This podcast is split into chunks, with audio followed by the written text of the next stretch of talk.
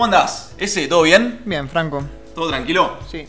Che, nuestro primer programa, este de- primer capítulo número uno de innovación en ciencia y tecnología, este nuevo podcast este, audiovisual que, que, bueno, nada, estamos un poco eh, armando en esta nueva plataforma integral que es Bohemia Producciones. La verdad que un agrado de nuevo este, tenerte acá conmigo al lado.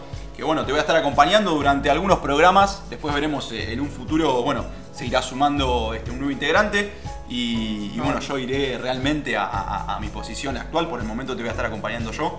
Este, bueno, ¿qué tenemos para, para hablar en el día de hoy? Vamos a lo conciso. Tenemos para hablar de la nueva plataforma de streaming de Bien. Disney Plus. Sí, plataformas de live stream, ok. Bien. Bien, perfecto. Muy bien, este, en esta, esta plataforma Sí, eh, salió el 13 de noviembre en, en Estados Unidos y Europa. bien. Y hace poco llegó a Latinoamérica el 17. Muy bien. Este, ahora voy a estar nombrando los catálogos, Perfecto, la disponibilidad en los diferentes dispositivos. que Bien. tiene, su precio. Perfecto. Más Perfecto. tarde. Vamos a rondar un poco en la disponibilidad en dispositivos, el catálogo. eh, y bueno, un poco hacer un, un análisis un poco más extenso de lo que es esta nueva plataforma, de lo que nos trae. Claro. En la, en la disposi- en la disponibilidad de los Bien. dispositivos, Sí. vamos, a tener- lo vamos a dividir en cuatro categorías. Lo que va a ser eh, Smart TV, Perfecto. computadoras, celulares y tablets Bien. y eh, consolas de videojuego. Ok. Bien. Perfecto. Voy a arrancar con los Smart TV Dale, y las diferentes buenísimo. cosas. Muy bien, en Smart TV vamos a tener, eh, lo vamos a tener disponible en, en Android TV, Sí. Amazon Fire TV, Perfecto. Apple TV, Chromecast, LG Bien. y Samsung. Perfecto. Roku también, Ah, mira. que es una- un dispositivo. Sí. Tanto an- eh, Android TV, Apple TV y Roku son plataformas digitales que Bien. producen medios digitales como lo son Netflix, YouTube, Perfecto. Disney Plus en este caso también. Muy bien. Muy bien, en las computadoras tenemos que lo vamos a tener disponible para Windows, Mac y Chrome. Perfecto. Celulares y tablets tenemos las tablets de Amazon Fire, Ok.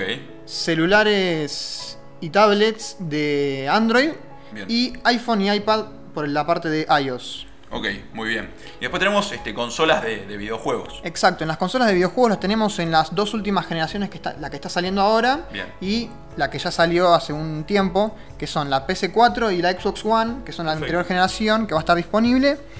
En PC5 en la- y, las, y las Xbox Series X, Bien. Series S Bien. y por ahí lo vamos a ir teniendo. Perfecto. Perfecto. Bien.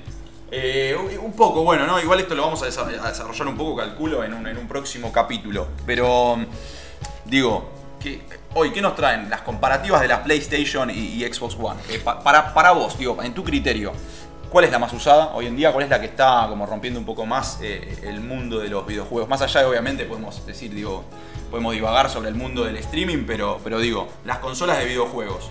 Este, ¿Cómo, ¿Cómo es el tema de las comparativas entre Xbox y PlayStation?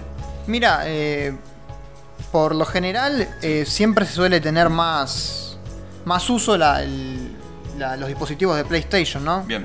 La Play 4 fue la más comprada. Claro, estadísticamente, Xbox. digamos, siempre Estadísticamente siempre está un poco más arriba PlayStation, por la marca, Sony, Claro. juegos Perfecto. que tiene, entre otras cosas.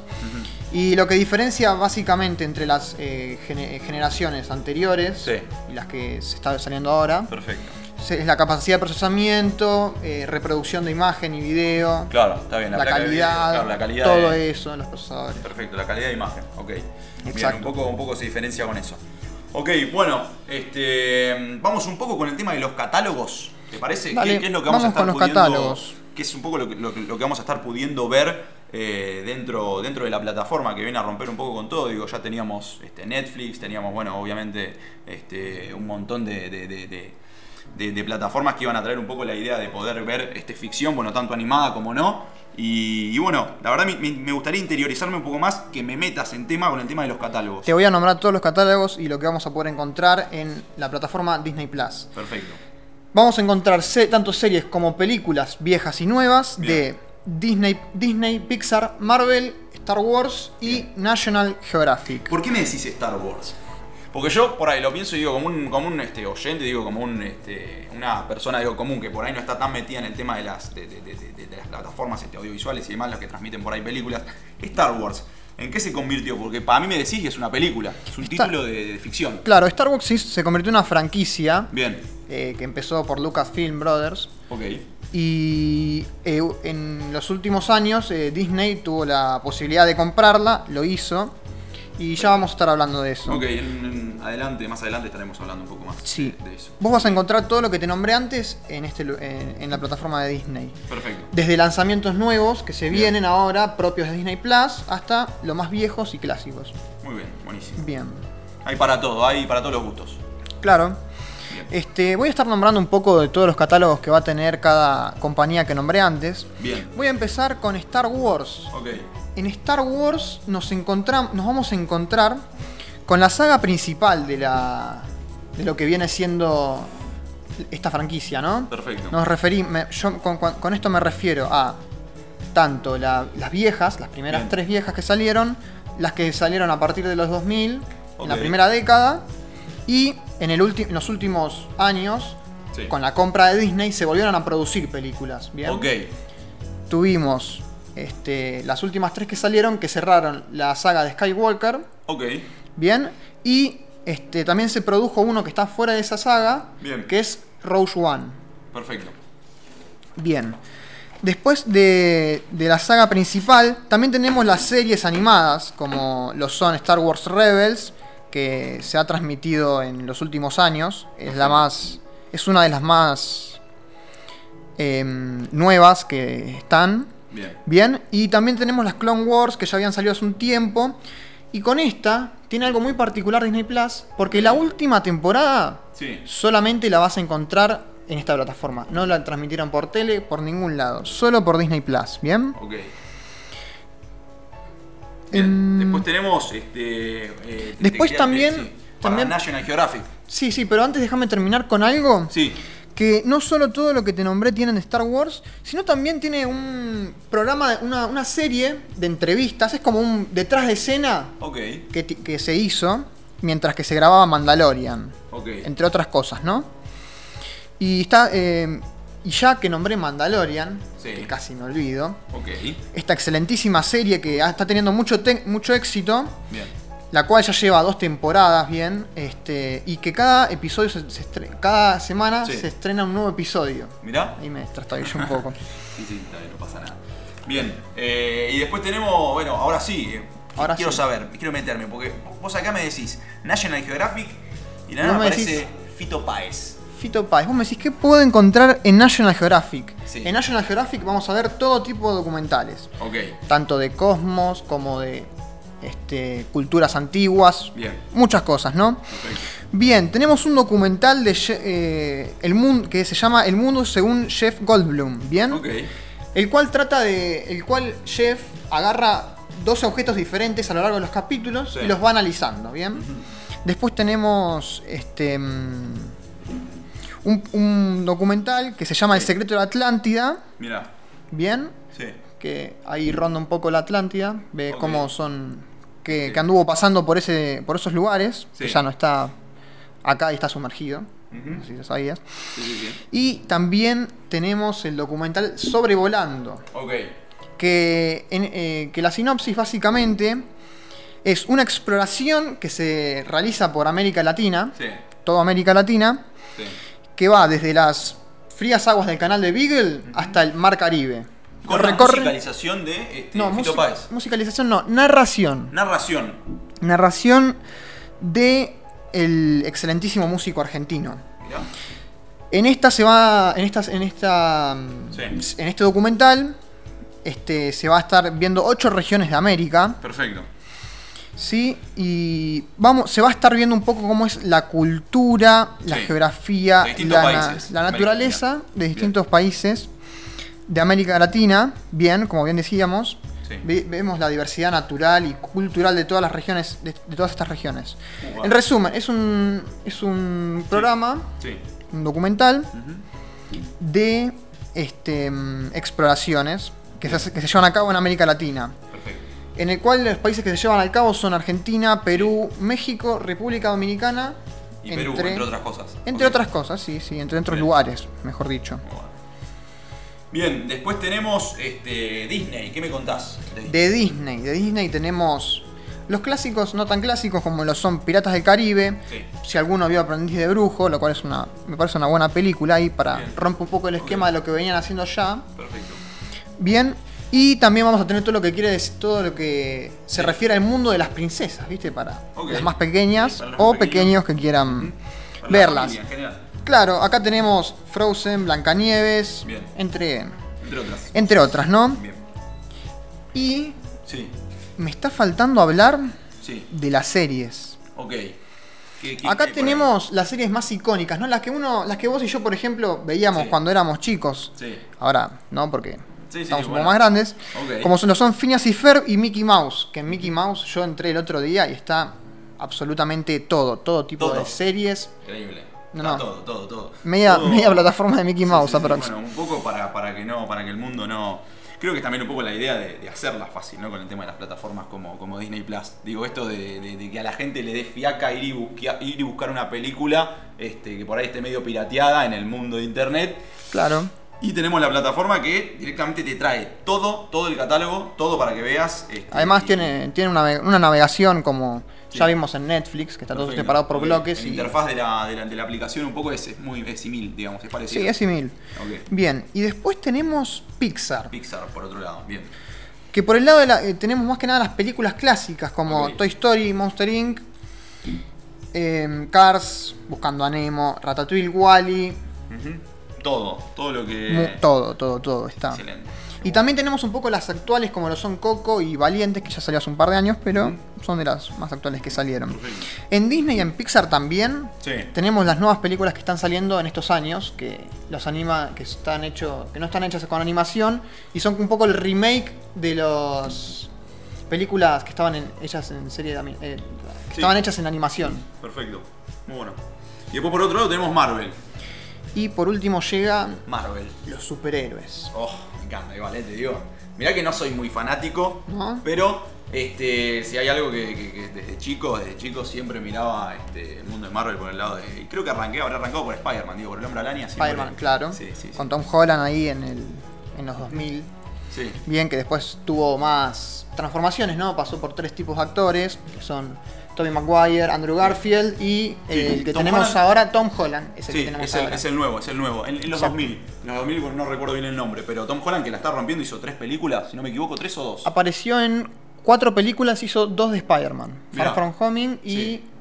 Y eh, la última Spider-Man, Spider-Man lejos de casa y teníamos una más que no, no Far recuerdo. From, Far From Homing. Sí, ok, perfecto. Y Homecoming también. Ah, perfecto. Lejos, de casa, lejos de casa y regresando a casa, sí, no, no me acuerdo mucho. Sí. Pero igual, este, me encanta, me gusta mucho la, la, la, la, la verdad cómo se sumergió en el personaje este chabón, ¿eh? Sí, sí, sí, Este, muy La verdad que lo, lo vi muy bien en las dos últimas de, de Marvel, muy entretenidas, pero ya con otra otra idea las películas de... de- Otra, de- otra idea, Creo exactamente. que, que vi un contexto muy, muy escolar, muy de la secundaria, muy del mundo de, eh, este, de la universidad. Un adolescente más chico de lo que ya era. Claro. Teníamos a Tom Hall, eh, perdón, a Tobey Maguire, que ya era un adulto que estaba buscando su cómo, cómo estar eh, acomodado con su casa, Sí. su, fami- eh, su familia lejos de la Sí. tía May.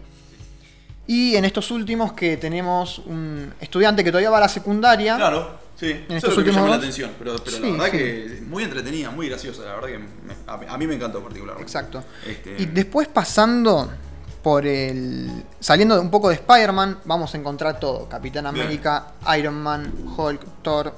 Todos, todas las películas que salieron en estos últimos años en el, en el UCM, que es el universo cinematográfico de Marvel. de Marvel. Bien. También tenemos toda la saga de X-Men. Bien. Y tenemos series animadas y no animadas, como lo son Inhumanos, que salieron hace dos años.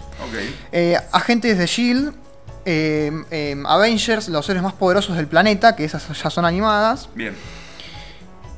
Y Avengers Assemble, que estuvo hasta hace poco en Disney XD, probablemente siga estando. Bien. Bien. Perfecto. Bien. Todas. Este. mm, Sí.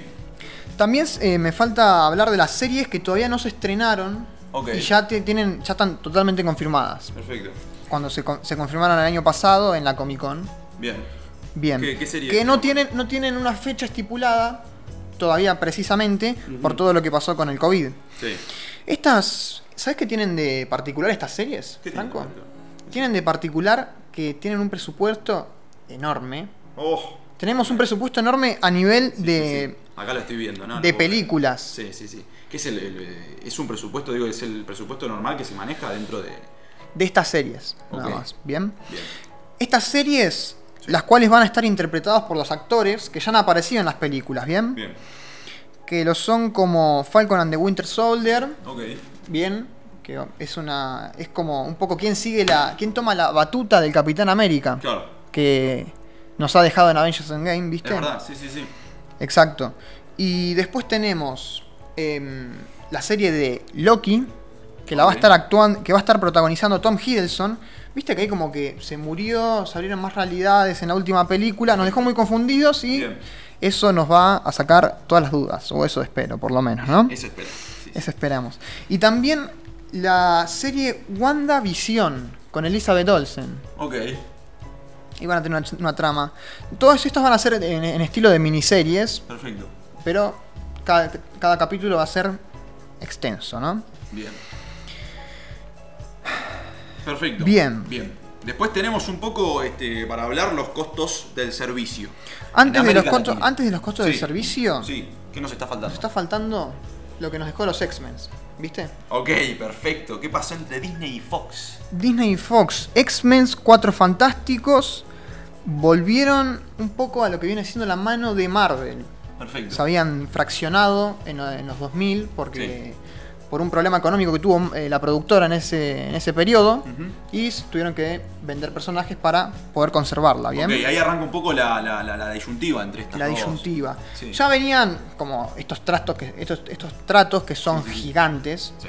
Se mueve demasiada Mucho plata y demasiado contenido también. Claro, sí, sí, sí. También tenés que pensar que son traspasos de empleados. Sí, no, no. de Entre todo, otras todo. cosas. Sí, sí, sí. Dis- tenemos que Disney compró a Fox. Ok. ¿Bien?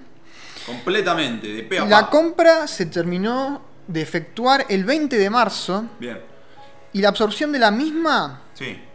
se, se hizo por una suma completa de, sete- de 71.300 Tremendo. millones de dólares. dólares. No, no, una locura, una locura. Muchísima plata. Sí, sí. Eso es lo que valió básicamente eh, Fox, digamos.